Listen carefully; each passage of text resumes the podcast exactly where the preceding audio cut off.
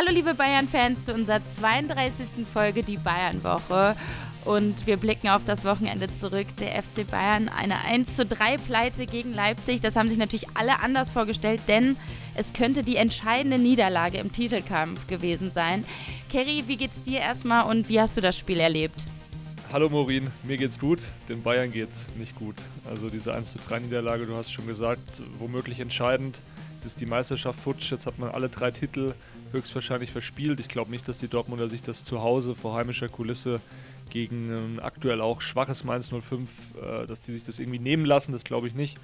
Deswegen sollte man sich auch darauf einstellen, dass es dieses Jahr eben ohne Titel zu Ende geht. Aber wenn man das ganze Bild mal betrachtet, wenn man die Mannschaft auch sieht, ist es vielleicht sogar das Beste, wenn man dieses Jahr ohne Titel sich verabschiedet, weil diese zweite Halbzeit war eine Frechheit. Also viele Fans sich auch zu Recht dann äh, von der Mannschaft äh, abgewandt. Ich kann dann auch ein paar vereinzelte Familienväter verstehen, die mit den Kindern rausgegangen sind vorab, um dann nicht irgendwie noch äh, sich das ansehen zu müssen. Also das ist auch irgendwo ein Signal an die Mannschaft. Natürlich kann man die Fans kritisieren, vor allem auch Event-Fans, die wirklich nur kommen, um da äh, Heidi Klum-artig äh, sich so ein bisschen hinzusetzen und äh, überhaupt nicht die Mannschaft anzufeuern, aber wirklich Fans, die da mit Kindern auch dort waren und die da eine lange Reise vor sich hatten oder hinter sich hatten ähm, die kann ich da auch verstehen, dass die da eher gegangen sind, weil die zweite Halbzeit war. Aus meiner Sicht äh, war das überhaupt nicht mehr FC Bayern. Das war, keine Ahnung, ich habe es ja schon in den letzten Wochen auch häufiger gesagt. Wir haben jetzt auch zuletzt positiv gesprochen, weil wir auch gedacht haben, also du und ich, wir haben gedacht, da kommt so eine positive Stimmung jetzt rein. Rückenwind, eine gute neue Energie, Mentalität und Thomas Tuchel hat es endlich geschafft, die Mannschaft auch so ein bisschen zu packen und zu erreichen. Aber das Fazit ist ganz klar ähm, nein, es wurde nicht, äh, es ist wieder in alte Muster gefallen worden. Ähm, nach einer ordentlichen halben Stunde habe ich schon zum Ende der ersten Halbzeit hin gemerkt, dass Leipzig sich gute Chancen rausspielt. Die haben sie halt nicht rein, reingemacht.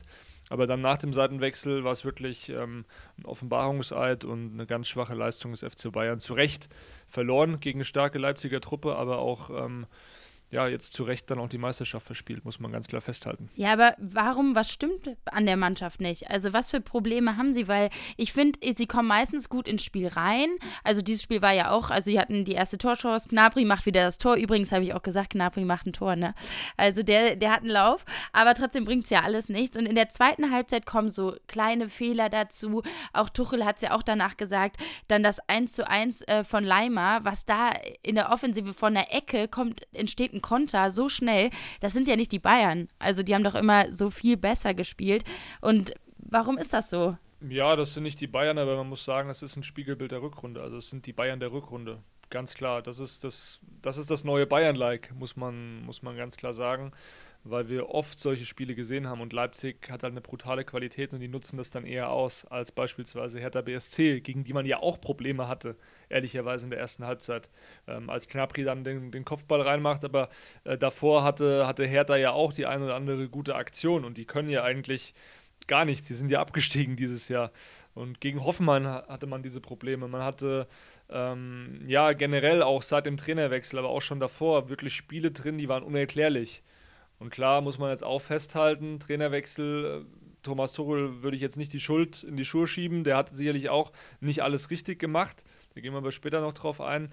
Ähm, aber man muss ganz klar sagen, dass diese Mannschaft völlig ja, aus, dem, aus dem Tritt ist, völlig verunsichert, aber es auch eben bei einigen Spielern, die haben den Ernst der Lage nicht erkannt, nicht verstanden. Und ähm, das sieht man dann auch dann wieder an den Aussagen von Thomas Tuchel und auch Oliver Kahn, die wir nach dem Spiel gesprochen haben. Nee, ich würde es nicht als dumm bezeichnen. Ich würde es als äh, ja, 30 Minuten okay bezeichnen, nicht mehr als okay. Gut genug 30 Minuten, um 1-0 zu führen, verdient zu führen, 2-0 zu führen aber von da an einfach unglaublich fehlerhaft. Unglaublich fehlerhaft, ohne Druck, ohne, ohne Not, zu wenig Bewegung, zu wenig Verantwortung, zu wenig Mut, zu wenig Präzision. Die Entscheidungen, die wir treffen, äh, und dann ist unser Feld zu lange, wir rücken nicht mehr raus. An allen, an allen, an allen, allen Dingen wird es dann zu wenig. Und dann äh, lässt du einfach die Möglichkeit zu, dass du ein Spiel verlierst. Du musst es nicht verlieren, aber kannst es dann verlieren und dann brauchst du dich am Ende nicht beschweren. Also intelligent haben wir uns da nicht angestellt und ich habe auch das Gefühl gehabt, dass ähm, nach dem 1-0 es irgendwo insgesamt immer weniger, äh, immer weniger geworden ist. Ähm, dann bekommen wir ein 1-1. Sowas habe ich selten gesehen. Ich meine, wir führen 1-0, haben einen Eckball und lassen uns dann auskontern. Eine 4 gegen 1 Situation, die wir dann äh, kreieren, dann fällt es 1-1 und dann, ja, dann fällt halt das 1-1. Ja, und halt haben wir noch viel Zeit gehabt, das 2-1 zu schießen, aber ich habe nicht das Gefühl gehabt, ähm, dass wir dann noch die, ja, das im Tank hatten, um Leipzig dann besiegen zu können. Ja, eigentlich sagen sie ja jede Woche das Gleiche. Erstmal, dass sie keine Erklärung richtig haben für die Leistung, weil die Trainingswochen stimmen oftmals, aber trotzdem dann keine Energie, keine Gegenwehr auf dem Platz. Nur da muss ja eine Lösung her, weil ich habe das Gefühl, die meisten Spieler sind halt wirklich nicht fokussiert bei der Sache. Ja, das ist das eine, fehlender Fokus, aber da muss man auch ganz klar nochmal äh, appellieren an den, an den Charakter. Also mir fehlt da so ein Charakter in dieser Mannschaft, eine Seele, eine Führung. Es sind einfach zu viele Ich-AGs auf dem Platz und das hat mittlerweile schon auch was von einer ja, Söldnertruppe, kann man fast schon sagen. Also, wenn man ehrlich ist, die Spieler, für die das Wohl des FC Bayern an erster Stelle steht, die lassen sich aus meiner Sicht nicht an einer Hand abzählen. Also vielen geht es einfach nur um sich selbst. Und dann nehmen wir doch mal Alfonso Davis als Beispiel. Der war keine 24 Stunden nach dem Spiel gegen Leipzig, war der auf einem Hip-Hop-Festival in München. Ähm, ja, klar, der hat gegen Leipzig verletzungsbedingt nicht spielen können, aber ich stelle mich doch nicht nach so einer Niederlage bei einem Festival äh, auch noch auf die Bühne und spritzt da irgendwie mit einer Wasserpistole rum und, und, und tanzt da rum und lacht da. Also ähm, darüber können, das habe ich gehört, auch Mitspieler mittlerweile nur noch den Kopf schütteln, weil das hat dann auch was mit ja, fehlender Professionalität zu tun. Äh, da muss ich dann einfach mal zu Hause bleiben. Auch als junger Kerl, 22 Jahre, klar, der muss auch einen Kopf frei bekommen. Wenn deine Mannschaft alle Titel verspielt hat, ist das einfach das falsche Signal. Zumal die Verantwortlichen, also Salihamidzic und Kahn, vergangene Woche noch an den Mannschaftsrat appelliert haben, haben nochmal mit ihnen gesprochen, also mit äh, Kimmich, Coman und Co. und denen klargemacht, Leute, wir wollen jetzt keine zusätzlichen Baustellen mehr haben. Wir wollen wirklich den Fokus auf diese letzten Spiele jetzt legen. Und ähm, Davis hat da absolut das, das falsche Signal gesendet. Und äh, ja, trotzdem, wie gesagt, es passt, es passt ins Bild. Zu viele Spieler haben in dieser Saison, vor allem in der Rückrunde seit der WM, den Fokus verloren. Die Leidtragenden, Julian Nagelsmann, aber jetzt auch Thomas Tuchel, der macht ja vieles gut, der hat viele gute Ideen. Aber wenn man ihn jetzt mal nochmal hört, also es ist ja relativ leicht zu erkennen, dass er diese Spieler auch schwer erreicht. Also beispielhaft eigentlich das Tor vor dem, die Szene vor dem äh, Ausgleich durch, durch Konrad Leimer. Also Tuchel hat auf der Pressekonferenz vor dem Spiel noch gewarnt, dass Leipzig meistens mit vier Spielern kontert und dass da die Konterabsicherung stimmen muss. Was passiert bei der Ecke, die nicht gut war von Joshua Kimmich? Äh, Coman und Musiala verteidigen es dann auch einfach nicht professionell genug, nicht seriös genug und am Ende vier Gegenspieler von Leipzig, also diese vier Konterspieler, trippeln auf einen Bayern-Spieler zu. Konrad Leimer macht dann das Tor. Jan Sommer kein Vorwurf, der übrigens auch ein paar Bälle noch gut äh, rausgeholt hat. Also es hätte noch schlimmer ausgehen können für die Bayern. Aber ich glaube, da erkennt man allein an dieser Szene, dass Thomas Tuchel die Mannschaft auch noch nicht so erreicht, wie er es gerne möchte. Ich rede ja auch mit vielen Leuten. Da heißt es immer, fast alle schwärmen von Thomas Tuchel, auch die Spieler, äh, wie er die Mannschaft packt, wie er mit ihnen spricht. Aber ja, es reicht dann am Ende, glaube ich, nicht, diesen Spielern nur jetzt die fußballerischen äh, Dinge mit an die Hand zu geben. Man merkt einfach, dass die Mentalität in dieser Truppe einfach nicht stimmt. Da ist viel, äh, viel Aufholarbeit im mentalen Bereich. Äh, die, die Bayern haben ja auch einen Teampsychologen, der ist viel mit den Spielern am Sprechen, äh, Maximilian Pelker, aber du weißt auch mittlerweile gar nicht mehr, wo sollst du anfangen, wo sollst du aufhören. Also diese Mannschaft ist ein Frack, das, das sieht man, die Rückrundentabelle ähm, oder auch die Tabelle seit dem Trainerwechsel. Also es wurden mehr Spiele verloren als gewonnen und ähm, ja, ich muss ganz klar sagen, es ist ein Knacks drin, aber eben auch, wenn ich ein Team zusammenstelle, wenn ich Spieler scoute, dann muss ich auch schauen, was haben die für einen Charakter, wie ist ihr Umfeld, was machen die nach den Spielen, sind die dann eben feiern? Und das hört man viel zu oft, habe ich auch viel zu oft gehört. Ich will jetzt gar nicht nur äh, mich da auf Davis irgendwie, irgendwie einschießen, aber man, man hört es seit Monaten, dass die meisten halt einfach ihr eigenes Ding machen. Und da muss man sich eben fragen, ist das passend für einen Club wie den FC Bayern? Es ist ja jetzt ja nicht irgendwie zweite Liga oder dritte Liga oder was auch immer, sondern das ist das Top, Top, Top-Niveau. Wir reden hier von einem Club, der eigentlich auf einer Stufe stehen will mit Manchester City, mit Real Madrid, mit dem FC Barcelona. Äh, von der Tragweite her natürlich auch äh, absolut ja, bekannt ist in der ganzen Welt und dann sind da Spieler, die ja andere Sachen einfach bevorzugen in dem Leben. Ist äh, dann auch schade für die Fans, die dann viel Geld bezahlen und ins Stadion gehen und dann sowas am Ende sehen. Ja, da stelle ich mir aber auch die Frage, hätten die Verantwortlichen vielleicht auch mal früher noch durchgreifen sollen? Die waren ja bei Sanktionen, sage ich mal, sehr harmlos und dann haben sie immer noch gehofft, okay, es wird jetzt besser mit der Leistung, aber vielleicht hätten sie auch vorher noch aussortieren müssen, also mitten in der Saison, dass mal der Hebel irgendwie umschwingt, weil so hat es ja auch nicht funktioniert. Ja, Salihamidzic saß ja auch bei uns im Doppelpass nach dem Trainerwechsel und hat ganz klar gesagt, und ich glaube, das, das deutet auf das ganze Problem hin, Leute, ich kann jetzt nicht elf Spieler irgendwie rauswerfen oder 15 Spieler. Man hat einen riesen Kader, ja, man muss dann den Spielern, die sich wirklich reinhängen, vielleicht auch die Chance geben, auch wenn die vielleicht von der Qualität her nicht so viel bringen. Aber wenn ich sehe, wie ein Tell sich immer reinhängt, wenn er reinkommt auch, dann muss ich den vielleicht doch mal starten lassen und nicht irgendwie ähm, dann zum, zum achten Mal äh, es nochmal mit, ja, beispielsweise Sané oder auch mit dem Coman. Ganz ehrlich, wir reden immer über Sané, wir reden über auch Musiala, der jetzt keine überragende äh, Rückrunde spielt, aber was macht Coman in den letzten Wochen? Wo ist der auf einmal hin? Also, ähm, ich weiß auch nicht, also viele Spieler bringen einfach nicht die Leistung und äh, da muss man sich dann wirklich die Frage stellen, hat man den Kader so auch richtig zusammengestellt? Da kommen wir sicher auch kritisch dann auf äh, Hasan Salihamidzic zu sprechen. Der hatte viele gute Ideen, aber ähm, ja, es wird einfach, oder man merkt es einfach, dass viel auch nicht nicht aufgearbeitet wurde seit der WM. Vielleicht hätte man dann noch mehr, wie du gesagt hast, auch mit den Spielern sprechen müssen. Ähm, viele Spieler sind einfach mental komplett down zurückgekommen. Also jetzt nicht nur die Deutschen, die natürlich eine Kack-WM hatten, aber auch die Franzosen, die das Finale verloren haben. Ähm, Masraui, der mit einer Herzproblematik zurückkam. Also viele Spieler mental down, aber auch körperlich platt. Ich glaube, das können wir festhalten, wenn man die, die Rückrunde mal ähm, so ein bisschen analysiert. Aber ähm, ja, im Sommer musste einiges passieren. In der Mannschaft, aber natürlich auch um die Mannschaft herum. Ja, bestes Beispiel dafür ist Leon Goretzka, der auch gar nicht mehr präsent wirklich auf dem Platz war. Thomas Tuchel hat ja anfangs auch gar nicht so ihn aufgestellt. Jetzt das letzte Spiel hat er gespielt. Aber ähm, ja, was ist bei ihm denn los? Also er hat nie wieder richtig in die Form jetzt diese Saison so richtig ge gefunden. Ja, Leon Goretzka ist äh, völlig von der Rolle. Auch gegen Leipzig hat man gesehen, schon in den ersten Minuten hat Tuchel ihn mehrfach rund gemacht. Äh, ich glaube, siebenmal oder so gab es äh, dieses Bild, wie Tuchel einfach nur wütend umherschreit. Ähm, und der war fuchsteufelswild. Also schlechte Pässe, falsche Laufwege von Leon Goretzka. Immer wieder hat Tuchel sich ihn rausgepickt. Irgendwann habe ich auch gesehen, dass Goretzka gar nicht mehr richtig äh, hingeschaut hat, runter zum, zu, zu, zur Seitenlinie, weil es ihm auch wahrscheinlich unangenehm war und er so verunsichert war. Äh, da merkt man einfach bei ihm, Team vor allem diese Verunsicherung.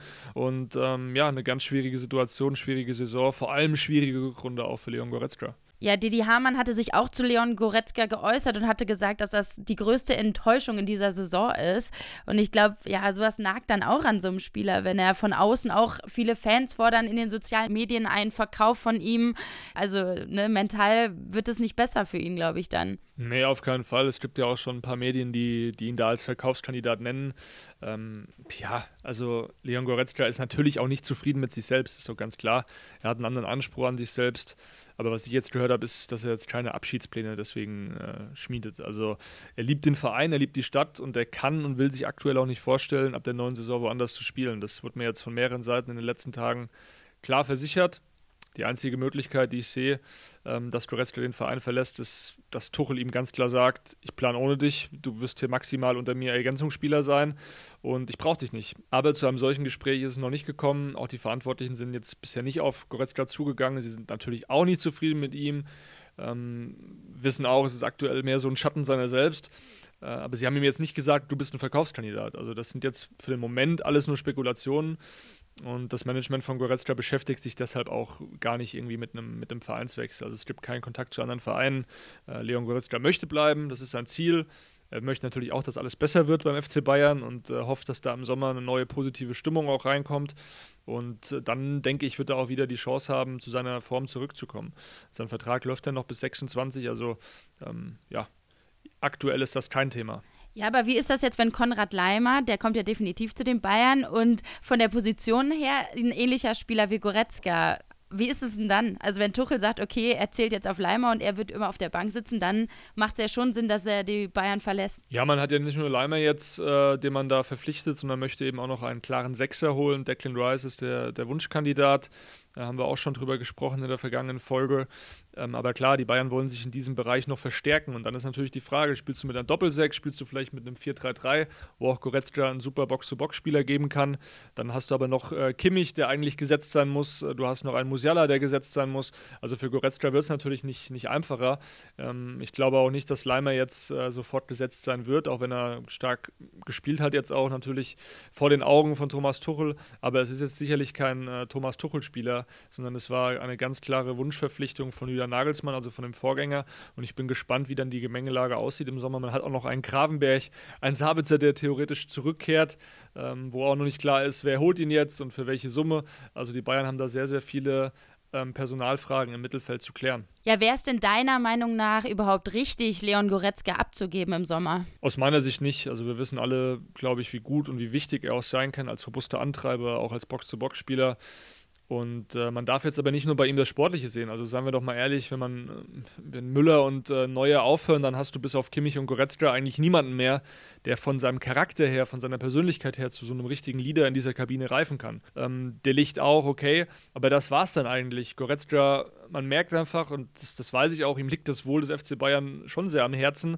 Und das kann man nicht von den, von den meisten anderen Spielern unbedingt behaupten. Also ich traue ihm auch schon zu, dass er wieder auf das Niveau aus der Trippelsaison, wo er ja ein extrem wichtiger Baustein war, dass er da wieder drauf äh, gelangen kann auf dieses Niveau. Er ist einfach, und das merkt man, extrem verunsichert. Wir reden hier am Ende auch nur von einem Menschen, der eine absolute ja, Kack-WM hinter sich hat. Auch nicht nur er, sondern wie gesagt, viele andere. Der Stachel sitzt tief, auch bei einem Kimmich, ähm, der ja wie Goretzka übrigens auch einen sehr engen Draht zu Julian Nagelsmann hatte. Und ich erinnere mich dann auch nur an das Spiel im Achtelfinale gegen PSG. Ähm, das Rückspiel, da hat Goretzka echt stark gespielt, da hat man ihm dieses Selbstvertrauen angemerkt, da hat er die Zweikämpfe richtig angenommen, ist, hat wirklich einen guten Part gespielt. Und du brauchst als Spieler einfach diese Wohlfühlatmosphäre und die gibt es bei den Bayern nicht. Die ist nicht existent. Diese Mannschaft ist einfach keine Mannschaft. Ich glaube, so kann man es am besten zusammenfassen. Und es fehlt an Führung, auch logischerweise von oben. Stichwort Führung. Da wird bestimmt auch was passieren jetzt, wenn der Meistertitel futsch ist. Es äh, kursierte ja auch schon, dass der Nachfolger von Oliver Kahn feststeht. Jan-Christian Dresen wird da gehandelt. Aber ja, wie weit sind die Bayern? Und meinst du auch, dass das ähm, dann so der Fall sein wird nach der Saison? Ja, der Name Dresen, der geistert schon ein paar Wochen an der Sebener Straße umher. Das ist ein Gerücht bisher. Wir haben auch die Bayern oder den Club eben gefragt und äh, da hieß es ganz klar keine Stellungnahme dazu. Also wenn es jetzt total aus der Luft gegriffen wäre, dann hätten sie wahrscheinlich gesagt, hier, wir dementieren das jetzt ganz klar, aber dem, dem war nicht so. Also da ist schon was dran, darüber wird gesprochen intern und ähm, ich habe jetzt auch darüber gesprochen mit meinem Kollegen Maximilian Koch von der Abendzeitung, der auch den Bericht dazu veröffentlicht hat und äh, der hat da auch noch ein paar ganz interessante Insights. Mit ihm habe ich, äh, wie gesagt, gesprochen und da hören wir mal kurz ins Gespräch rein. Maxi, mein Lieber, grüß dich. Ja, Kerry, servus. Geht's dir gut soweit? Mir geht's super, dir hoffentlich auch. Ja, es sind arbeitsreiche Tage, aber so wünschen wir uns das ja. So wünschen wir uns das, genau. Ja, du warst äh, damals schon im Podcast dabei bei Gravenberg. Viele von euch erinnern sich noch, da haben wir über die Rolle von, von Gravenberg gequatscht in der Hinrunde. Jetzt, ein paar Monate später, haben wir über wichtigere Themen noch zu quatschen, weil beim FC Bayern bahnt sich ja, ein Führungsbeben an in den nächsten Tagen, Wochen. Äh, die Rückrunde verlief chaotisch und du hast ja auch oder warst einer der ersten, die auch berichtet haben, dass Oliver Kahn möglicherweise durch Jan-Christian Tresen, den Finance-CEO oder CFO, ähm, ersetzt werden könnte. Ja. ja. Wie ist denn dein Stand da? Ja, diese Info ist jetzt in dieser Woche an uns durchgesickert und es ist mittlerweile auch mehr als ein Gedankenspiel. Also es ist ein konkreter Plan, dass Jan-Christian Dresen, der ja schon seit vielen Jahren der Finanzchef bei Bayern ist, dass er Oliver Kahn beerben soll bzw. beerben wird. Ähm, und ich gehe davon aus, dass bis zu der Aufsichtsratssitzung, die ja am nächsten Dienstag ist, äh, die Entscheidung fällt und dann auch feststeht und bekannt gegeben wird. Und es ist zudem äh, der Fall, dass Uli Hoeneß und Karl-Heinz Rummenigge dann wieder stärker auch ins Tagesgeschäft eingreifen und äh, Dresen beratend zur Seite stehen werden. Ja, bei Uli kann man ja eigentlich schon sagen, der war nie groß weg, aber Karl-Heinz Rummenigge hat sich ein bisschen zurückgezogen, logischerweise.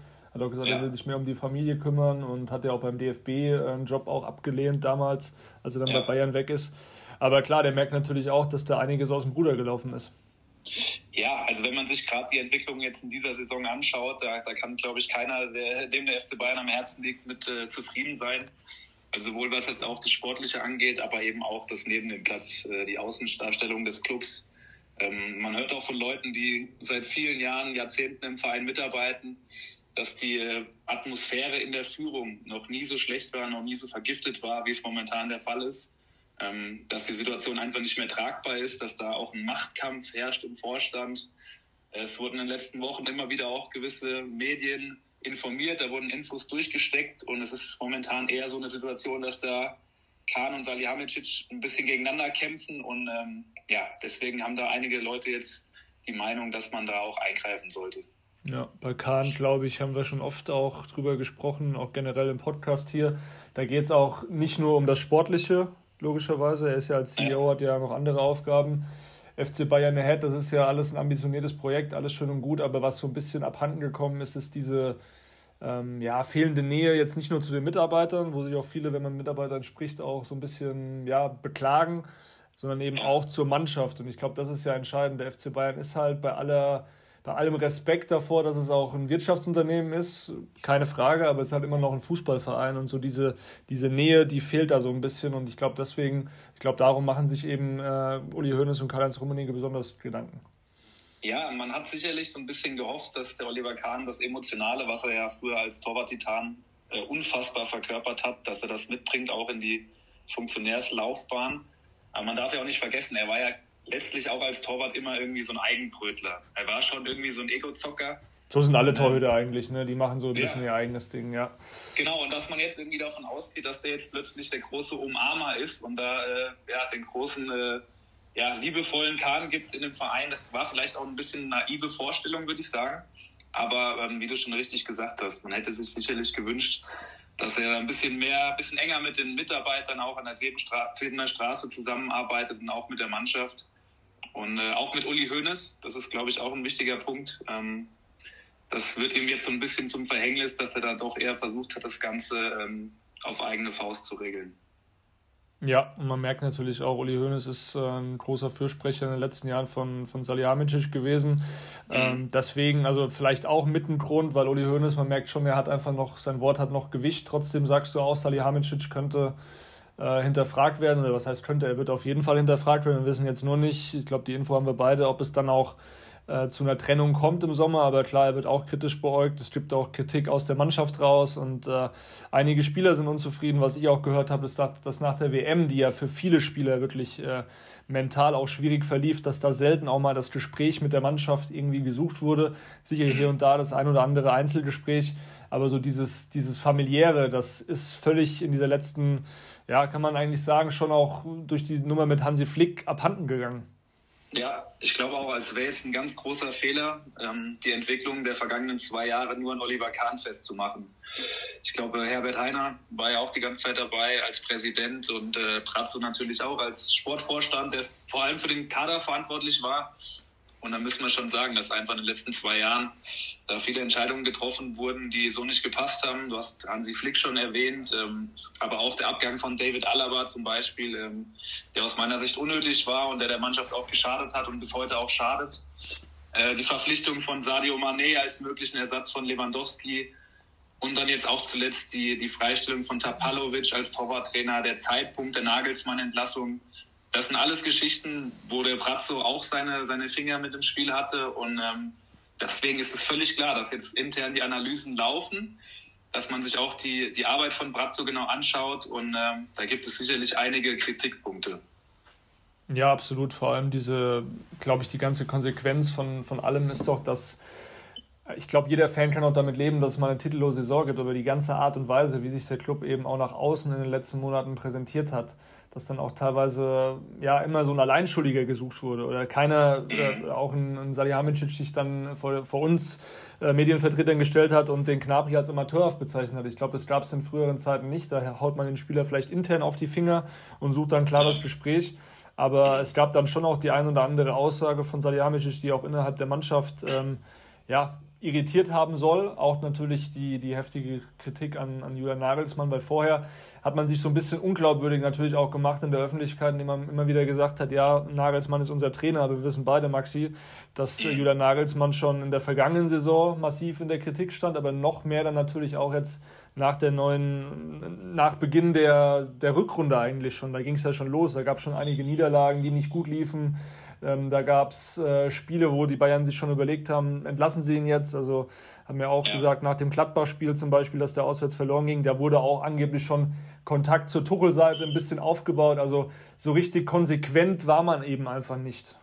Definitiv. Ähm, ich denke auch, da sind sich auch alle Bosse einig, dass die Trennung von Nagelsmann richtig war. Es war halt im Rückblick jetzt auf jeden Fall der falsche Zeitpunkt. Ich denke auch, das hätte früher schon kommen sollen, kommen müssen. Und ähm, gerade bei der Personalie Nagelsmann hat das ganze Führungstrio aus meiner Sicht ähm, über die ganzen zwei Jahre kein gutes Bild abgegeben. Man hat ihn in der ersten Saison sehr wenig äh, geschützt und gestützt öffentlich bei vielen Themen, die außerhalb des Platzes lagen. Und man hat aber auf der anderen Seite ihm auch im, im zweiten Jahr auch sehr viel durchgehen lassen, wo es einfach auch schon nicht mehr gepasst hat, gerade in der Außendarstellung. Und ähm, ja, deswegen, gerade bei der Personalie Nagelsmann würde ich sagen, ist das Trio Heiner, Kahn und Brazzo auch gescheitert. Ja, man gibt dem Trainer einen Fünfjahresvertrag, bezeichnet ihn als Projekt für die Zukunft und ja, ja, wie du sagst, man hat ihn vielleicht noch nicht richtig an die Hand genommen, weil es war halt was anderes für ihn als Leipzig, als Hoffenheim. Er ist da wirklich auch ähm, vielleicht dann am Ende ein bisschen beratungsresistent gewesen. Das hat man auch gehört bei Nagelsmann. Aber klar, du hast die Statistiken angesprochen. Ähm, Tuchel jetzt äh, elf Pflichtspiele, nur fünf Siege, vier Niederlagen, zwei Unentschieden. Ähm, bei Nagelsmann hatte man zumindest äh, in 37 Pflichtspielen 27 Siege und sieben Unentschieden und nur drei Niederlagen, also eine Niederlage sogar, sogar weniger. Äh, man hat im Schnitt unter Nagelsmann drei Tore gemacht, unter Tuchel sind es 1,8 Tore. Und ja. man hat äh, auch logischerweise weniger Gegentore bekommen. Also insgesamt ist das Ganze nach hinten losgegangen und die Leidtragenden, nicht nur die Leidtragenden, aber natürlich auch äh, davon beeinflusst die Spieler, weil das sind halt auch keine Maschinen und äh, klar, es muss ja. eine klare Richtung vorgegeben werden. Aber irgendwie glaube ich, bei der Schuldfrage müssen wir alle mit ins Boot holen, oder? Definitiv. Man muss natürlich auch sagen, sie haben unter Nagelsmann noch als Trainer zehn Punkte Vorsprung auf Dortmund eingebüßt. Und sie hatten auch unter Nagelsmann in der Saison diese krassen Leistungsschwankungen. Also jetzt auch in der Saison, aber auch schon in seiner ersten Saison. Das heißt, es war nie so konstant, fand ich. Auf, haben sie auf so einem Top-Level gespielt. Sie hatten immer wieder besondere Spiele dabei, wie gegen Paris, fand ich. Wobei das auch nicht so klar war, wie es das Ergebnis letztlich ausgedrückt hat. Paris aber war auch schwach. Paris war auch schwach. Und sie hatten schon diese Highlights dabei, aber sie hatten auch ganz viele negative Ausreißer dabei. Und deswegen denke ich schon, dass es, dass es richtig war, dieses Projekt zu beenden. Und äh, unter Tuchel müssen wir auch festhalten, die Ergebnisse stimmen überhaupt nicht. Auch die, ich fand die Leistung gegen Leipzig gerade in der zweiten Halbzeit war echt schockierend.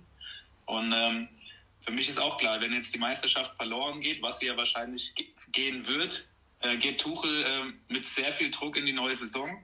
Der Transfermarkt jetzt im Sommer, der muss absolut sitzen. Und ähm, Tuchel muss auch zu Beginn der neuen Saison dann sofort die Ergebnisse bringen. Ja, und er ist nicht verbrannt, das können wir, glaube ich, festhalten, aber er ist zumindest angekokelt. Also, wie du sagst, äh, er hat dann schon mächtig Druck und ja. natürlich hört man ja auch, dass äh, ja viele, also ich glaube, grundsätzlich, wenn man in die Mannschaft reinhört, dann hört man einfach, dass viele Spieler so ein bisschen, dass sie sich nicht abgeholt fühlen zu 100 Prozent. Das war vor Tuchel auch schon der Fall. Das war bei mir an den Verantwortlichen festzumachen, aber natürlich auch an, an, an Nagelsmann. Aber generell ist, man merkt einfach, es ist keine Einheit. Ich glaube, das, das ist das, was wir als Fazit nehmen können und deswegen werden jetzt Entscheidungen passieren. Ähm, begonnen natürlich ganz oben, äh, Kahn so gut wie weg, kann man fast schon sagen. Äh, Salihamidzic mindestens ein dickes Fragezeichen dahinter. Also es werden spannende Tage und Wochen. Ähm, danke erstmal an der Stelle. Ich wollte dich nochmal abschließend fragen. Jan-Christian Dresen, was ist das für ein Typ? Nicht alle kennen ihn. Er ist ja beliebt in der ähm, bei einigen Fans, muss man sagen, aber natürlich auch bei, bei Mitarbeitern, wie man hört. Ähm, was ist er für ein Typ? Ja, er ist natürlich ein absoluter Finanzguru, seit 2013 da, seit 2014 äh, der Finanzvorstand du hast schon gesagt, bei Mitarbeitern beliebt, aber auch eben bei Hoeneß, bei Heiner, bei Rummenigge. Und wir haben ihn ja vor allem in den letzten Jahren gesehen, wenn er bei den Jahreshauptversammlungen aufgetreten ist. Da hat er ja eigentlich soll, sind ja Zahlen immer sehr nüchtern vorzutragen, wobei die bei Bayern natürlich immer extrem gut sind. Aber ich finde, er hat das immer mit einem gewissen Humor gemacht, mit einer gewissen Schlagfertigkeit und äh, Charisma. das, das sind so Sachen auch, die ihn auszeichnen und äh, das wird er auch brauchen, weil wenn er dann der neue CEO ist, dann wird er öffentlich auch äh, aktiver auftreten sollen, als es Kahn zum Beispiel auch gemacht hat und äh, ich traue ihm das durchaus zu. Ja, ich auch, würde ich sagen.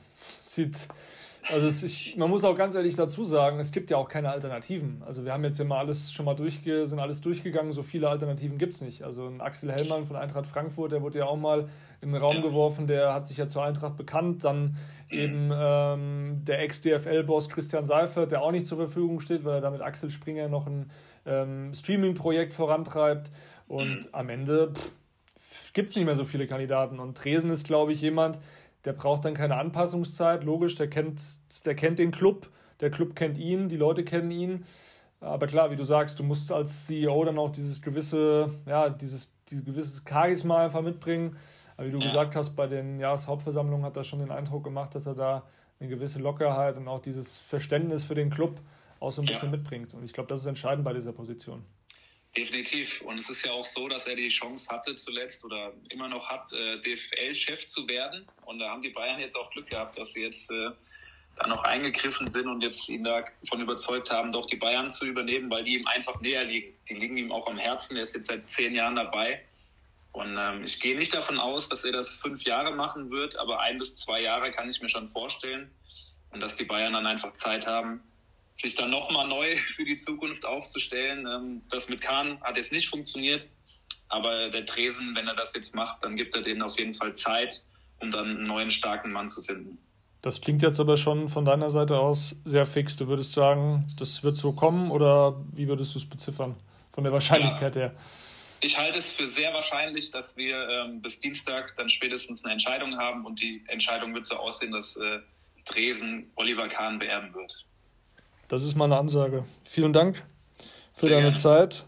Maximilian Koch von der Abendzeitung. Ihm natürlich auch gerne auf allen Kanälen, Twitter, Instagram und sonst wo, was du sonst noch so alles hast, per ja. Mail. Äh, genau, ja. Immer wieder äh, schön mit dir zu quatschen und genau, hat ja. Spaß gemacht. Vielen Dank für die Einladung, Kerry. Immer wieder gern, mein Lieber. Schönen Tag dir. Ciao, ciao.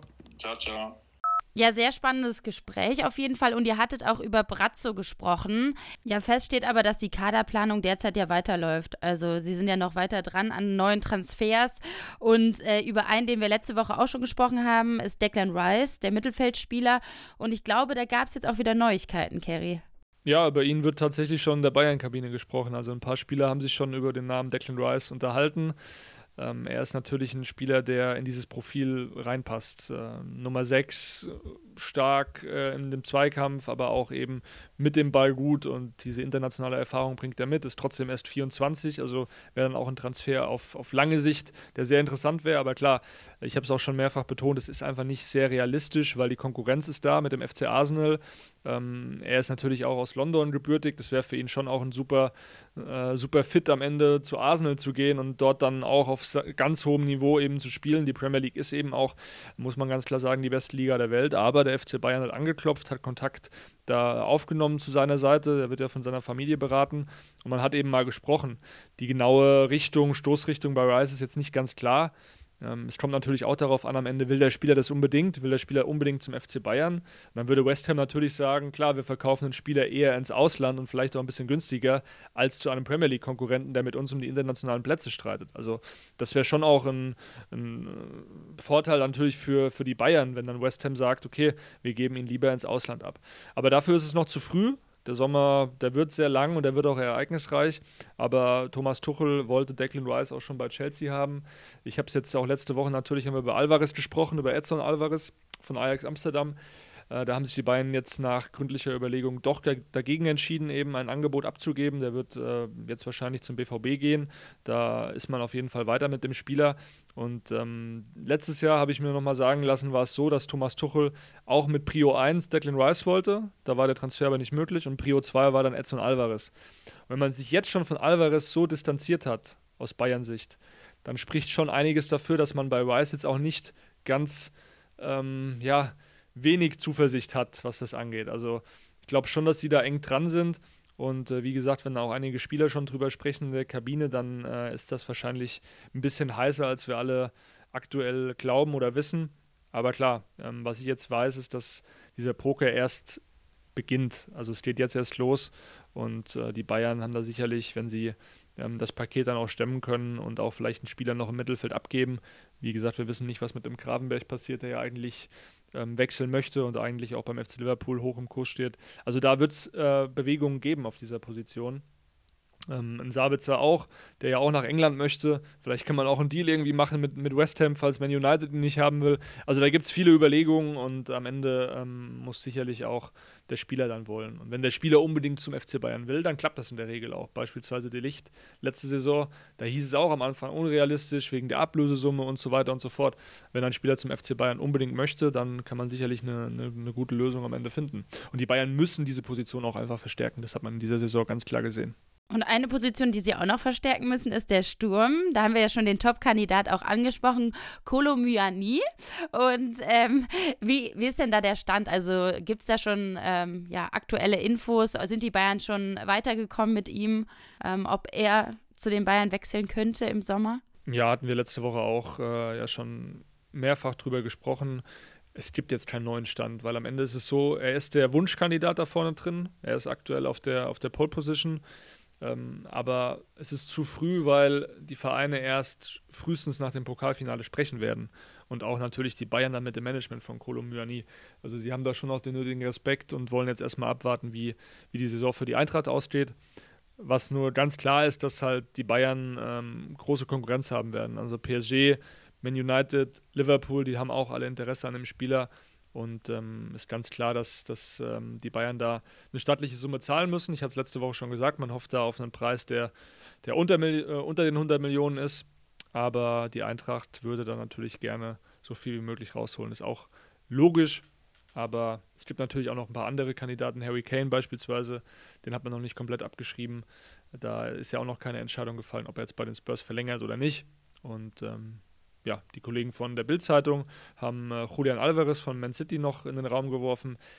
Der ist ein Kandidat, also es gibt Interesse, das habe ich auch gehört, aber wir müssen da auch, dürfen jetzt auch nicht zu viele Hoffnungen äh, euch da machen, weil er hat erst im März bei Man City verlängert. Das war jetzt nur eine Verlängerung um ein weiteres Jahr und da ging es auch mehr darum, ähm, das Gehalt zu verdoppeln, das Gehalt deutlich nochmal anzuheben. Aber City plant mit ihm und äh, die haben jetzt auch nicht die Notwendigkeit, den Spieler zu verkaufen. Das ist jetzt anders als bei Eintracht Frankfurt, die natürlich dann aufs Wirtschaftliche schauen müssen. Wenn so ein großes Angebot reinkommt, dann nehmen sie das an. Bei City, die haben ja so viel Kohle, die wissen gar nicht, wohin mit dem Geld. Ähm, die müssen den Spieler nicht verkaufen.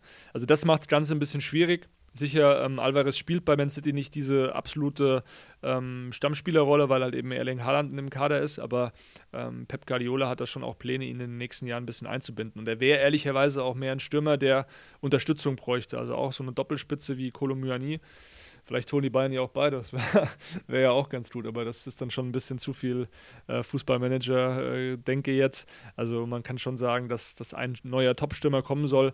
Und ähm, was man eben euch aussagen kann, ist, dass Kolomyani der äh, Top-Kandidat nach wie vor ist. Ich denke mal, dann müsste es auch ein paar Abgänge geben, oder? Also wenn sie zwei Stürmer holen, je nachdem, wie viel die kosten, dann äh, glaube ja, ich. Das war jetzt arg, das war jetzt arg spekulativ von mir. Das, äh, das bitte nicht zu ernst nehmen. Ich glaube auch nicht, dass sie zwei holen. Man hat auch noch äh, Chupomoting im Kader. Deswegen ähm, gehe ich schon davon aus, dass man sich da nur äh, um einen Stürmer bemüht und dann eben um einen Sechser. Das sind die beiden wirklich großen Baustellen. Alles weitere, ähm, ob in der Abwehr noch was passiert, haben wir auch letzte Woche schon drüber gesprochen. Ähm, Declan Rice Rice könnte zur Not auch Innenverteidiger spielen. Dasselbe wie letzte Woche dieses Gedankenspiel mit Edson Alvarez, dass er eine Rolle einnehmen könnte, sollte Pavard den Verein verlassen. Da gibt es auch noch keine Entscheidung. Also wir sind erst am Anfang und die nächsten Wochen werden äh, super spannend. Ja, aber wenn es so sein sollte oder sich da was verändert, halten wir euch auf jeden Fall auf den Laufenden. Blicken jetzt aber auf das Wochenende, das letzte Bundesligaspiel gegen Köln. Der FC Bayern hat es nicht mehr selbst in der Hand, den Titel zu holen, kann nur noch hoffen, dass der BVB patzt die sich das aber meiner Meinung nach, glaube ich, nicht mehr nehmen lassen gegen Mainz. Doch was meinst du, wie werden die Bayern jetzt gegen Köln auftreten? Mit welcher Körpersprache? Ja, also da kann ich jetzt würfeln. Das weißt du nie bei dieser Mannschaft. Da haben wir auch schon drüber gesprochen. Aber mich würde es nicht wundern, wenn sie das in Köln äh, auch nicht gewinnen. Also ich meine, das ist jetzt aktuell eine sehr schwierige Phase. Die Köpfe hängen. Man weiß auch, dass die Chancen nicht relativ, äh, relativ groß sind. Ich habe äh, ich habe den BVB im eigenen Stadion schon spielen sehen, auch in dieser Saison. Und was die da für eine Stimmung haben, was die da für eine Energie haben in diesem Stadion, da glaube ich beim besten Willen nicht dran, dass sich da noch irgendwas tut. Aber ich habe mich auch schon getäuscht. Ähm, Mainz hat die Bayern auch geschlagen. Auf der anderen Seite muss man entgegenhalten, die haben jetzt gegen Stuttgart zu Hause auf die Mütze bekommen, 1 zu 4. Also ja, ich glaube da nicht dran und äh, am Ende ist es dann auch egal, wie die Bayern in Köln spielen. Da hat man die Meisterschaft dann nicht in Köln verspielt am Ende, sondern in den Wochen und Monaten zuvor. Aber wenn du mich jetzt fragst nach einem Tipp, würde ich sagen 2 zu 2. Ja, du hast mir die Frage schon vorweggenommen und mein Tipp ist tatsächlich 1-1. Ich glaube, da fallen nicht so viele Tore. Wir dürfen wieder gespannt sein auf den Spieltag und sind am Ende von unserer Folge. Nächste Woche, bevor es dann in die Sommerpause geht, haben wir nochmal eine Folge, Kerry, 33. Ja, und da geht es dann, da geht's dann wirklich äh, ans Eingemachte. Aufsichtsratssitzung, ähm, Pläne, was den Kader noch angeht. Da können wir hoffentlich ein bisschen mehr dann sagen, wenn auch die Pläne dem Aufsichtsrat äh, vorgestellt wurden. Da haben wir sicherlich auch mehr Informationen, was jetzt die äh, Personalien Rice und Kolomyani angeht. Aber für den Moment ähm, ist es das. Und Morin, ich bedanke mich. Hat Spaß gemacht, wie immer. Und euch ein schönes Wochenende, wenn die Bayern und damit, äh, davon kann man ausgehen, wenn die Bayern das äh, nicht erfolgreich gestalten, also wenn sie nicht Meister werden, dann steckt trotzdem nicht den Kopf in den Sand, weil ich glaube, so eine titellose Saison, die tut dann auch mal gut und die Dortmunder äh, haben sich das dann auch vielleicht mal verdient, wenn sie so eine Rückrunde spielen. Und die Bayern äh, aus meiner Sicht wären ein unwürdiger Champion nach all dem, was passiert ist. Ähm, das ist dann auch der gerechte Denkzettel, das ist die gerechte Strafe, wenn man dann so viele falsche Entscheidungen trifft oder wenn man sich auch so präsentiert wie eben einige Spieler. Genau, in dem Sinne, Urin, wir hören und sehen uns. Macht's gut, bis dann, schönes Wochenende. Tschüssi.